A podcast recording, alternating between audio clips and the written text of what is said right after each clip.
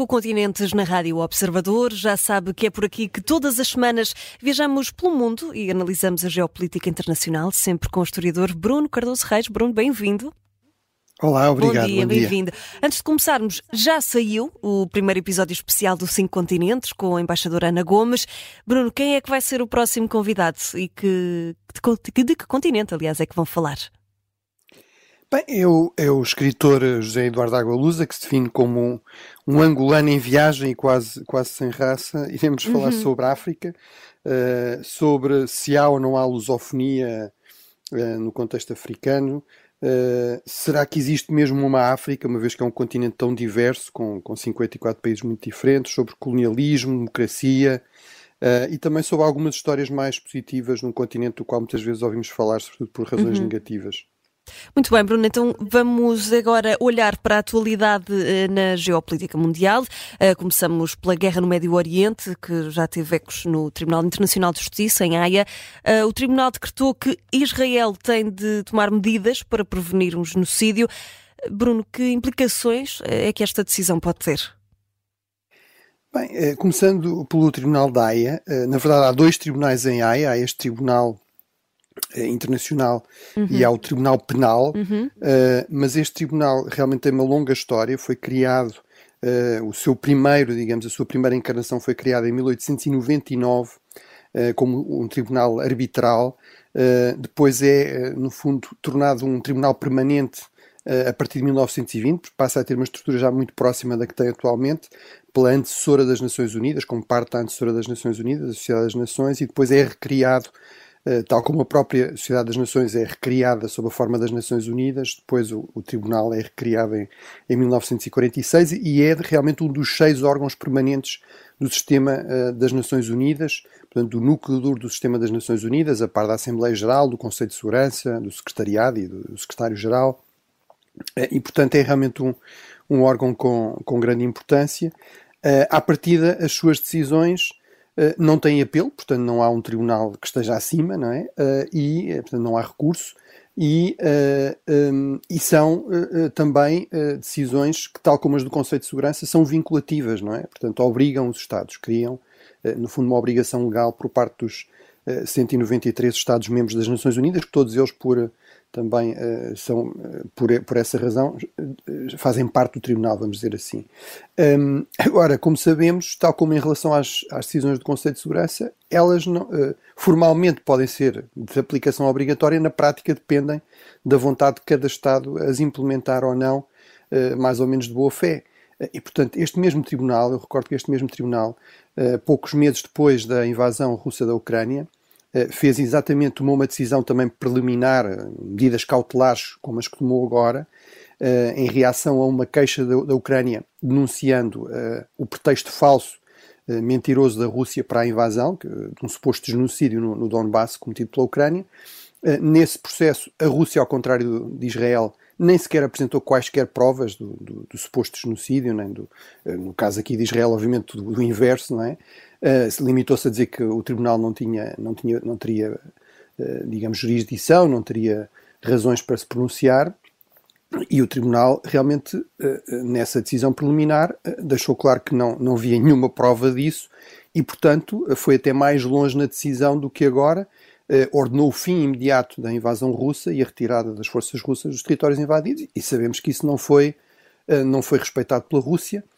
Aliás, não foi respeitado pela Rússia e, por exemplo, foi completamente ignorado pela África do Sul, que aparece aqui como o país que promove eh, os direitos humanos, as preocupações com o genocídio, com a defesa dos civis, etc. Uhum. Esta mesma ministra sul-africana, que agora esteve na AIA, digamos, a celebrar a decisão, eh, foi a mesma que, uns meses depois desta decisão do, do Tribunal sobre a Rússia, veio defender a realização de exercícios militares entre a África do Sul e as, as tropas russas que estavam a cometer digamos, esta invasão uh, da, da Ucrânia, uh, dizendo que não percebia qual era o problema, era um, era um país amigo, aliado, uh, veio falar até de, digamos, de critérios de critérios diferentes para países diferentes. Portanto, esta é a mesma ministra que agora está a pedir contas aos aliados de Israel porque é que não cortam já relações e não, e não cortam todo o tipo de apoio.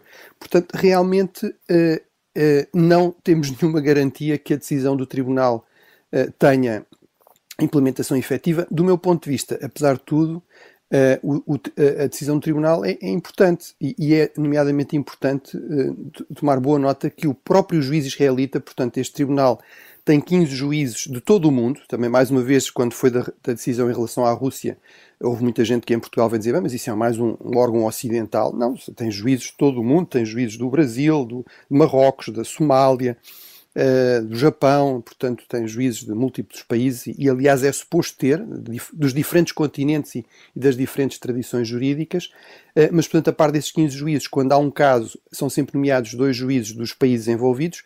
Ora, o juiz israelita votou favoravelmente duas das decisões uh, que têm a ver realmente com aspectos que Israel precisa, evidentemente, corrigir. Uma delas é a questão de declarações que parece incentivar o genocídio da parte de altos responsáveis israelitas, ministros que vêm dizer que é preciso limpar Gaza, enfim, eh, portanto, esse tipo de declarações são absolutamente inaceitáveis e, segundo o Tribunal, não só isso, mas têm de ser punidas.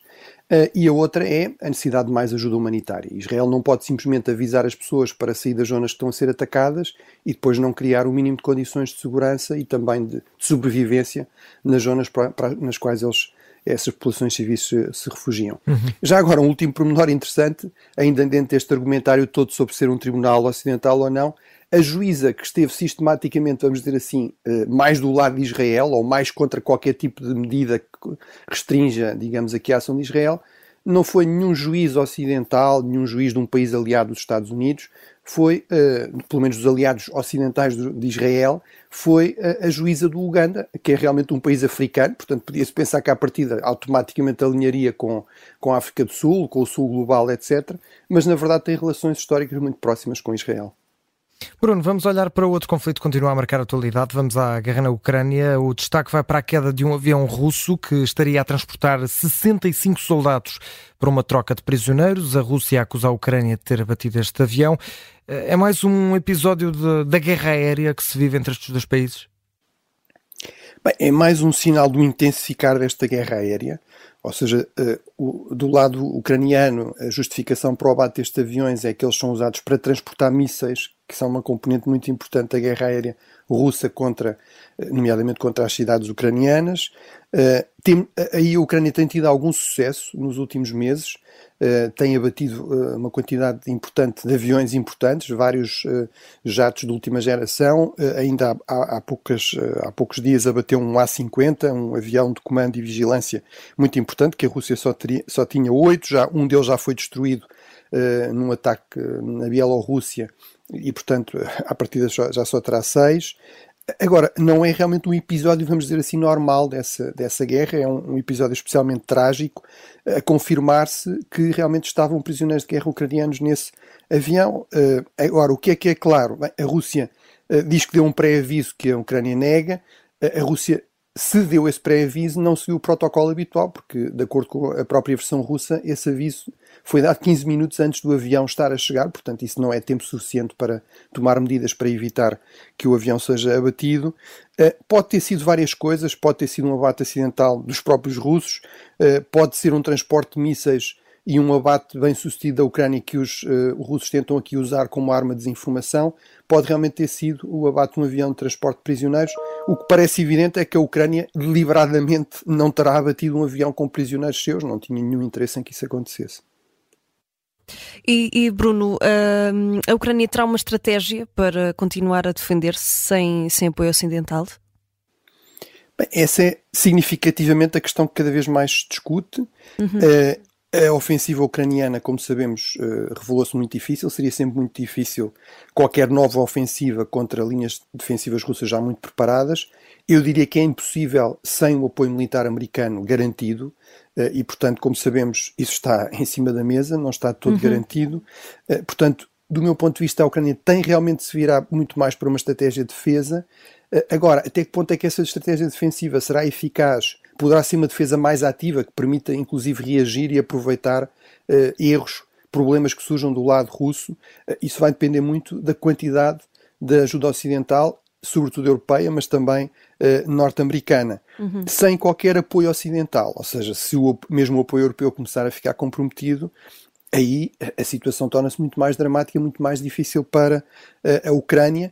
Eu não estou aqui a dizer que isso levará necessariamente a um completo colapso da resistência ucraniana, Agora, se estivermos a falar uma desproporção de meios, como aquela que a Ucrânia tinha no início, antes de começar a ajuda ocidental em grande escala, 10 para 1, por exemplo, em duelos de artilharia, isso obviamente cria uma situação muito mais difícil para sustentar a, a, a capacidade de defesa ucraniana. Uhum.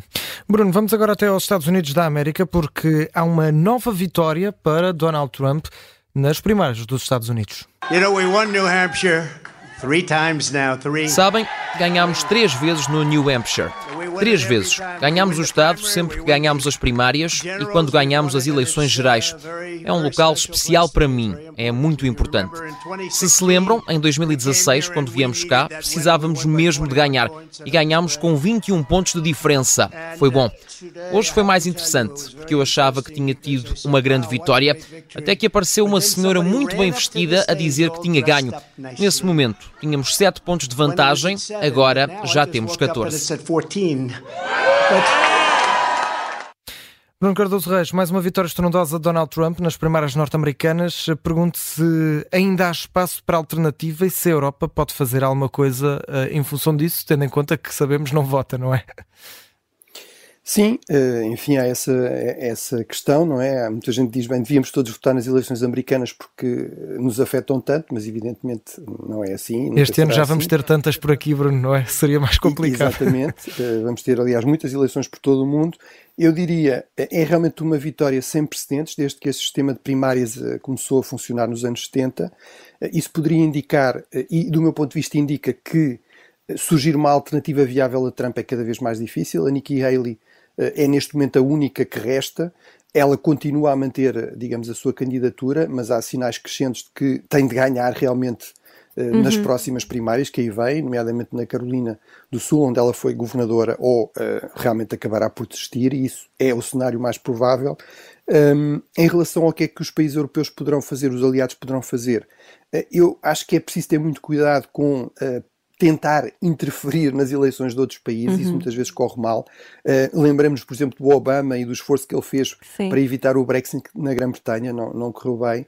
Uh, em, to, em, todo caso, eu acho que os países europeus e os aliados europeus poderiam fazer mais, uh, no fundo, pelo menos sinalizar que alguns aspectos deste, uh, desta viragem trampista no Partido Republicano são um problema para a Europa, são uma ameaça para os aliados europeus, nomeadamente a questão de utilizar o, o, o apoio à Ucrânia aqui como uma arma eleitoral. Uh, do meu ponto de vista, os europeus têm legitimidade para dizer isso e isso não pode ser visto como uma interferência aberta nas eleições norte-americanas, sim, no fundo, uhum. dizer aos republicanos uh, se realmente continuam a valorizar a aliança com os países europeus, não utilizem isto como arma eleitoral e uh, continuem a apoiar a Ucrânia porque isso é vital para a nossa segurança. E Bruno, vamos até a África, mas continuamos a falar dos Estados Unidos uh, da América. O chefe da diplomacia norte-americana, Anthony Blinken, está de visita pelo continente. Uh, começou em Cabo Verde e passou também por Angola. O que é que Blinken foi lá fazer? Bem, o que foi fazer foi, no fundo, procurar defender uh, os interesses dos Estados Unidos no contexto desta Segunda Guerra Fria uhum. com a China e um pouco com a Rússia, mas sobretudo com a China, e em que cada vez mais esses países estão muito ativos em África. Mantiveram-se mais ativos, aliás, é, é bom da verdade, do que os Estados Unidos no pós-Guerra Fria. Os Estados Unidos aí, uh, no fundo, desinteressaram-se um pouco de alguns destes continentes do sul global e, e, e, estão a pagar um pouco o preço disso e portanto aqui querem sinalizar que isso não vai acontecer. Houve uma cimeira há um ano atrás de chefes de Estados africanos e de Biden em Washington, uma cimeira Estados Unidos-África e portanto a visita é apresentada como um seguimento, estas várias visitas que Blinken tem feito são apresentadas como um seguimento disso. A escolha de país é bastante significativa, a parte de Cabo Verde e de Angola a Nigéria e, a, e a, a, Costa do Marfim. Em todas essas visitas, Blinken falou desses países como parceiros estratégicos do, dos Estados Unidos. No caso de, de, Cabo Verde, valorizou o investimento nas infraestruturas do Porto da Praia. No caso de Angola, foi visitar o corredor do Lubito, que é uma zona de investimentos também em infraestruturas em que os Estados Unidos têm estado especialmente empenhados. Uhum. Uh, do meu ponto de vista, é muito significativo que tenhamos aqui dois países lusófonos, Cabo Verde e Angola. Realmente, estes dois países têm-se afirmado como dos aliados preferenciais dos Estados Unidos no contexto deste esforço para recuperar alguma influência em África, e isso é, é significativo. Bruno, vamos uh, olhar aqui para outros temas, vamos uh, saltar para outro continente, sendo que vamos viajar agora até à América Latina, isto porque a Nicarágua libertou dois bispos que foram deputados para a Santa Sé. O que é que está aqui em causa? Até porque a semana passada também olhámos ao de leve para este tema. Neste caso, estamos a falar de dois bispos. O que é que está aqui em causa, Bruno? Sim, na semana passada falámos da, da Guatemala, com boas notícias, aqui más notícias, no caso da Nicarágua, realmente uma deriva autoritária crescente, eh, este regime dos Ortega, eh, marido e mulher, a vice-presidente é mulher do Daniel Ortega e será possível sucessora, eh, e realmente um regime cada vez mais repressivo. Aqui o que é extraordinário é uma espécie de repetição do, do regime autoritário que os próprios sandinistas, que Ortega liderou carismaticamente, derrubaram, do regime da dinastia Somoza, portanto, eh, supostamente eles eram contra este tipo de, digamos, de regime familiar, dinástico, acabaram por reproduzi-lo.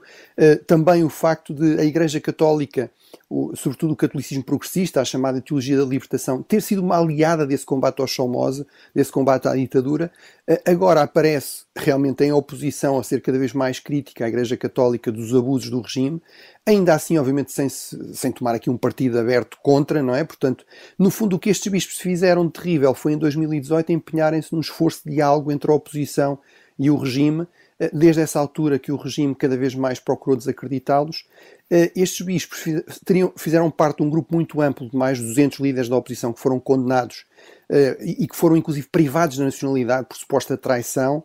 A maior parte desses líderes aceitaram ser deportados para os Estados Unidos, mas estes bispos não, e portanto, no fundo, o regime conseguiu agora aqui, no fundo, acabar com este martírio, mas eles realmente só aceitaram sair para, para o Vaticano. Vamos agora até a Europa. Bruno, primeiro ao Reino Unido. A Câmara dos Lordes eh, votou mesmo a lei de Rishi Sunak para a deportação de migrantes para o Ruanda. Vês isto como uma surpresa? Bem, não é uma surpresa e aqui para os ouvintes mais atentos também não será. Nós eh, uhum. avisámos aqui que isso podia acontecer. Agora, realmente não é muito normal. Por regra, a Câmara dos Lordes tem uma certa diferença para com a Câmara dos Comuns. É, a Câmara dos Lordes é uma Câmara não eleita, de pares hereditários e de pares nomeados, eh, mas realmente tem figuras muito importantes, muito prestigiadas. Muitos destes pares nomeados são grandes figuras da sociedade e também do direito. E realmente, eh, como eu previa, isso acabou por prevalecer. Um dos lordes trabalhistas propôs realmente eh, adiar a implementação deste acordo com o Ruanda, até o Ruanda dar mais garantias de segurança para eh, para refugiados, para uhum. migrantes, mesmo que ilegais, eh, e isso cria grandes dificuldades realmente ao, ao, governo de Sunak, que, que, que está a preparar-se para eleições, provavelmente ainda durante este ano. Bruno, muito rapidamente, temos mesmo só um minutinho, vamos ainda ao futuro da NATO. A Turquia aprovou a Suécia na Aliança Atlântica, a Hungria diz não, eh, pode estar em cima da mesa o artigo 7, é um ponto que diz que em caso de violações do Estado de Direito podem ser aplicadas sanções. Pergunto se este também é o caso aqui aplicado.